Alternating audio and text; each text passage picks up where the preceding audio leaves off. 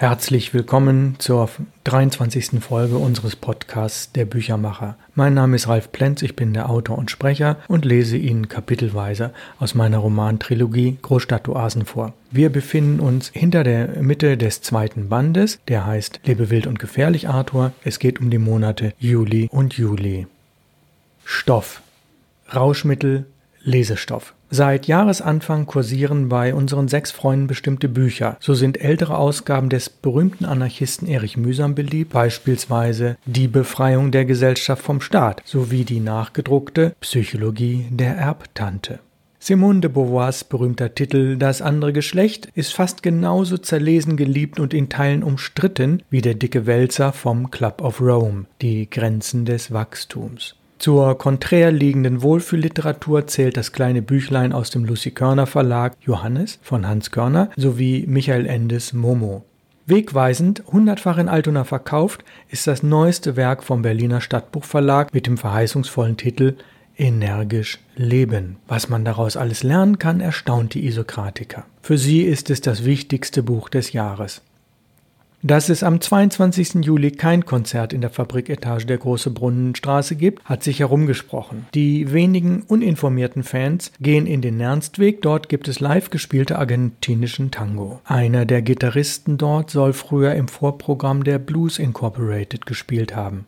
Wie man weiß, hat jeder Gitarrist weltweit mit jemandem um maximal fünf Ecken herum gemeinsam gespielt, der auch mit Eric Clapton auftrat. Kaufhauszerlegung. Wie soll man sich als Isokratiker und latenter Anarchist gegenüber einer Kaufhauskonzern verhalten? Kurz hinter dem Bahnhof Altona am Beginn der Ottenser Hauptstraße steht das Kaufhaus Hertie. Deko ist einer der Hauptredner beim heutigen Gespräch, das wieder auf gewohnt hohem Niveau stattfindet. Wie wird der spontane Kauf zu einer kriminellen Handlung? Sind Kaufhausbesucher, die einen anarchistischen Hintergrund haben, gleichzeitig Kriminelle? Können 100 schwarz gekleidete Personen eine spontane Demonstration vor einem Warenhaus wie Hertie zu einem Einkaufserlebnis der besonderen Art umfunktionieren? Hm, nun wird es politisch. An unterschiedlichen Stellen in Altona und Ottensen gab es dieses Jahr Demonstrationen. Ob sie angemeldet waren oder nicht, ob sich 20 Leute beteiligten oder über 200, ob dafür über Flugblätter oder nur durch Mund-zu-Mund-Propaganda geworben wurde, ist für den jeweiligen Ausgang unerheblich. An einigen dieser Demonstrationen waren sowohl in der Vorbereitungsphase als auch bei der Durchführung Punks vom Spritzenplatz beteiligt. Auch die verschiedenen anarchistischen Gruppen oder Einzelpersonen hatten ihre Finger mit im Spiel. Die Speerspitze all dieser Demonstrationen zeigten in die gleiche Richtung gegen Kapitalismus und für bessere Lebensbedingungen für Arme, Menschen mit geringem Lohn oder Arbeitslose. Damit auch sie bezahlbaren Wohnraum bekämen, wurde zu Hausbesetzungen aufgerufen. Und Ihnen sollte ermöglicht werden, Lebensmittel und Haushaltswaren des ganz normalen Bedarfs zu kaufen, ohne Schulden machen zu müssen. Dafür forderten einige der Demonstranten die Hertie-Zerlegung. An der Aktion und den dazugehörigen Diskussionen war Deko beteiligt. Er textete, malte Transparente und versuchte, die verschiedenen Gruppierungen zu koordinieren. Ziel war ein kleiner Einkauf bei Hertie in der Lebensmittelabteilung. Fünf vermummte Personen sollten Dinge des täglichen Bedarfs einpacken und völlig lässig an der Kasse vorbei vorbeigehen, ohne zu bezahlen. Wen würde das schädigen? War es der einzelne Mitarbeiter von Hertie? Oder der Zulieferbetrieb? Natürlich niemand der hier erwähnten. Wir waren der Ansicht, wir reduzieren lediglich die Gewinnspanne eines großen Konzerns um den Bruchteil eines Prozentsatzes, wenn sich alle Armen aus Ottensen dieser Methode bedienen. Kaufen ohne zu bezahlen, um das Überleben zu ermöglichen, das war unser Slogan. Soweit Deko. Darf man als Anarchist die recht gute Rendite eines seit 100 Jahren bestehenden Konzerns ein wenig nach unten manipulieren? Aus Sicht eines Anarchisten lautete die Antwort selbstverständlich ja. Die Frage, ob ein solcher Einkauf eine kriminelle Handlung sei, wurde von niemandem der Aktivisten gestellt, ging es doch um das Überleben jenseits der viel zu niedrigen Sozialhilfe. Hm, die Geister schieden sich lediglich an der Frage, ob eine kleine Verwüstung, wie sie mit dem Stichwort Zerlegung gemeint ist, in das Konzept passt. Wir einigten uns schließlich darauf, dass es ausschließlich darum geht, Armen das Überleben zu ermöglichen und die Profite des Konzerns dadurch leicht zu senken. Verwüstungen wurden also ausgeschlossen, die Formulierung mit der Zerlegung auf den Flugblättern und Transparenten wurde beibehalten, um der Öffentlichkeit die Brisanz der Lage für die armen oder ärmeren Bevölkerungsgruppen zu demonstrieren. Es gab jedoch in keinem Einzelfall Vandalismus oder Zerstörung. Darauf achteten alle Beteiligten bei ihrem Spontaneinkauf, der genau genommen ein Sponti-Einkauf ist.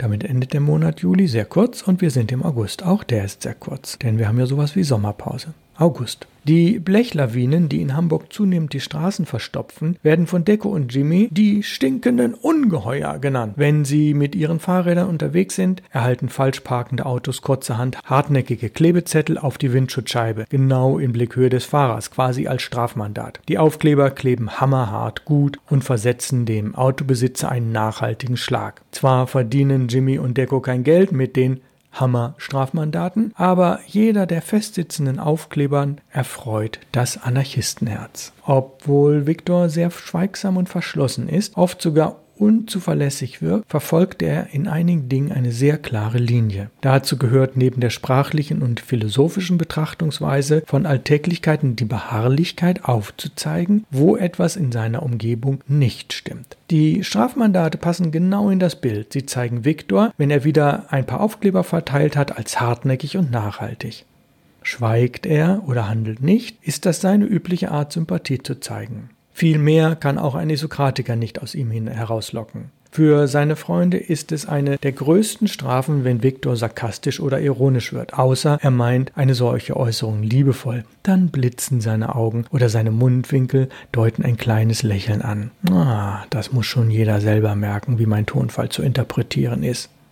Viktor erfährt von Rick, dass die Isokratiker für den Standplatz Große Brunnen WG einen Videoprojektor der Marke Gretag nach dem Eidofor-Prinzip als Dauerleihgabe bekommen können. Wegen seiner 300 Kilogramm Gewicht brauchen die Isokratiker dringend einen Hubwagen. Viktor verspricht, ihn zu besorgen. Jimmy organisiert den VW-Transporter erst groß genug. Der Traum eines Filmabends jenseits des Kinokommerzes nimmt Gestalt an auch wenn die Verbindung zum Videorekorder noch völlig unklar ist. Also man hätte jetzt einen Projektor, wie kommen die Bilddaten zum Projektor rüber?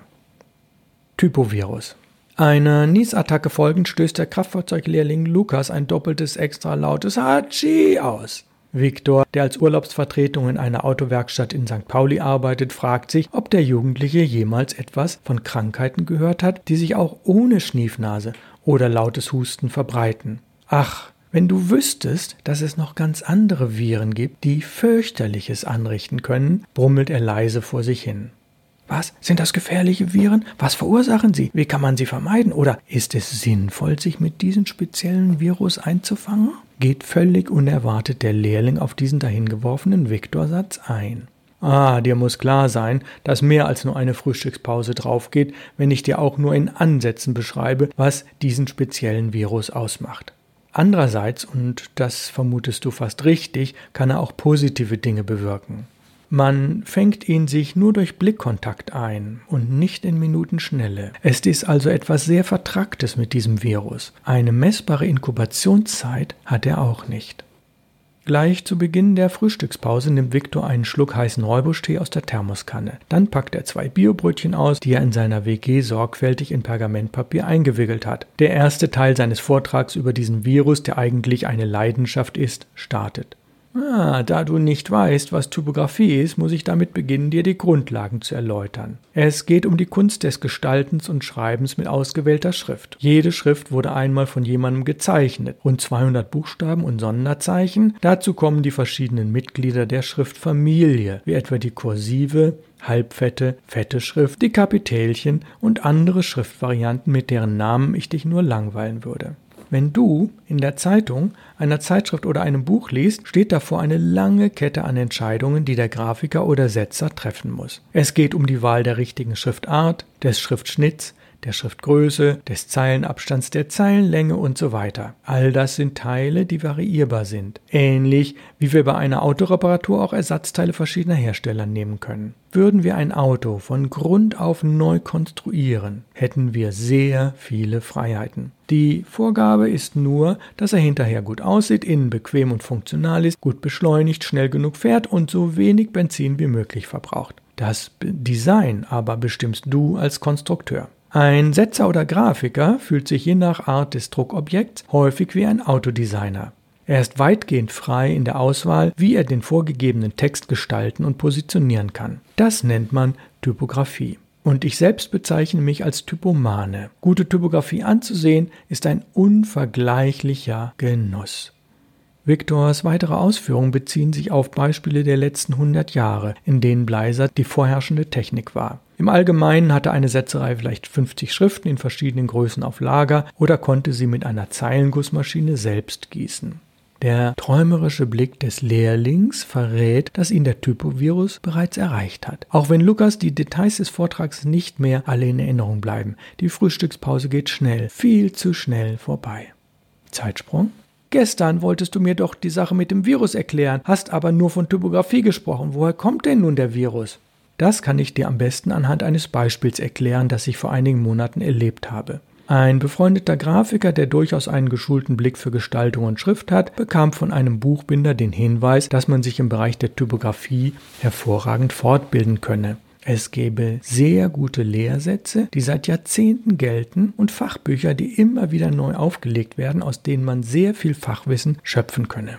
Gute Beispiele gäbe es gelegentlich auch, man müsse sie nur finden. Bei seinem nächsten Besuch brachte der Buchbinder ein Lehrbuch aus dem Jahr 1928 mit, allerdings nicht das Original, sondern zusammengestellt aus Fotokopien, die er dank seiner Handwerkskunst liebevoll zu einem Buch gebunden hatte. Durch dieses Buch sprang der Virus auf den Grafiker über. Unser Virus heißt nämlich Typovirus. Man wird von ihm infiziert, wenn man sich für Schrift nicht nur ein wenig oder lose interessiert, sondern ein bestimmtes Fachbuch durcharbeitet, das einem im wahrsten Sinne des Wortes die Augen öffnet. Der Autor des Buchs die neue Typografie heißt Jan Tschischoldt. Ursprünglich war sein Text eine Streitschrift, die er selbst später umgearbeitet hat. Der infizierte Grafiker verschlang es, las es wieder und wieder. Dann besorgte er sich ein weiteres Buch von Tschischoldt, dessen Entstehungsjahr leider nicht exakt herauszufinden ist. Er bekam eine Ausgabe von 1960, die ihn sehr begeisterte. Erfreuliche Drucksachen durch gute Typografie ist wirklich verdammt empfehlenswert. Erstaunlich an diesem Buch ist, dass es die im Jahr 1928 aufgestellten Grundsätze in Teilen völlig auf den Kopf stellt oder sogar missachtet. Beide Bücher haben ihre Berechtigung, um tiefer in die Typografie einzusteigen. Man merkt ihnen kaum an, dass sie vom gleichen Autor stammen. Genauer, der Autor muss eine große Wandlung zwischen dem einen und anderen Buch durchgemacht haben obwohl die Erstausgabe der erfreulichen Drucksachen spätestens im Jahr 1935 auf den Markt kam. Das deutet auch schon an, worauf Typografie häufig hinausläuft. Es gibt niemals nur eine Lösung, sondern verschiedene. Aber jede muss so exakt durchdacht und optimiert werden, dass sie haargenau zur Aussage des Textes, zum Papier, zur Drucktechnik und zur Zielgruppe passt. Ist man einmal vom Typovirus infiziert, muss man ständig neue Fachbücher ausleihen oder kaufen. Diese Sucht kann kaum gestillt werden. Selbst nach zehnjähriger Infektionsphase kennt niemand alle typografischen Details. Manches erworbene Wissen wird wieder in Frage gestellt, da sich andere übergeordnete Gesetzmäßigkeiten ergeben. Typografie muss außerdem, du erinnerst dich, immer der jeweiligen Zielgruppe angemessen sein. Sie ist wie der besonders edle und teure rote Ledersitz bei einem Porsche, der in einen klapprigen alten Käfer einfach nicht reinpasst. Wer 15 oder 20 Jahre mit dem Typovirus verbracht hat, war in der Regel in dieser Zeit auch mehrfach auf der Frankfurter Buchmesse und hat die Ausstellung Die schönsten deutschen Bücher besucht. Sie ist die größte Fundgrube für schöne Typografie, auch wenn Innovation und Experiment dort selten vorkommen. Jetzt kommt es. Fast alle Preisträger der letzten Jahre folgen den Gesetzen, die bereits 1935 oder etwas später aufgestellt wurden. Typografie muss man kontinuierlich praktizieren. Grafiker, Setzer und Gestalter sehen es täglich als neue Herausforderung an, das Optimum für den Kunden zu finden, unter der Voraussetzung, sie sind vom Typovirus infiziert. Hat man einmal ein Buch von Ivan dem Russen, Tschischolten nannte sich erst später Jan, sowie später von Hans-Peter Wilberg oder anderen gelesen, hat sich der Typovirus festgesetzt. Er ist wie ein Fluch, aber er hat auch seine segensreiche Seite. Wie schon erwähnt, gute Typografie anzusehen ist ein unvergleichlicher Genuss. Ein wenig wie ein köstliches Essen, aber doch etwas anderes. Jeder neue Blick darauf ist immer wieder genussvoll. Man kann gar nicht genug davon bekommen. Puh, Hey, meinst du, dass ich die Zeitung, eine Speisekarte oder Bücher mit anderen Augen betrachte, wenn ich mich ein wenig mit der Typografie und ihren Details beschäftigt habe? Und wenn ja, habe ich dann schon den Virus? Ah, solange du nicht allzu oft an die Autoschrauberei, das nächste Bier oder an attraktive Mädchen und Frauen denkst, könnte das in der Tat passieren. Du würdest aber auch feststellen, dass es viele schlecht oder miserabel gestaltete Texte gibt, die du dann gar nicht mehr lesen möchtest. Du würdest wahrscheinlich bald eine Aversion gegen Krawalltypografie entwickeln. Das ist leider der Nachteil, wenn man zu viel von Schriftgestaltung versteht oder sie praktiziert. Ich kenne da jemand, der keine Speisekarte mehr anschauen kann, weil diese aus Kostengründen meist grottenschlecht gestaltet sind. Er verweigert dann lieber den Besuch eines Restaurants. Mit ein bisschen kaufmännischem Verstand kannst du dir denken, dass die Entwicklung eines Layouts und die Entscheidung für die richtige Schriftart und Schriftgröße, den Zeilenabstand und Schriftschnitt längere Zeit braucht. Und die muss der Kunde bezahlen.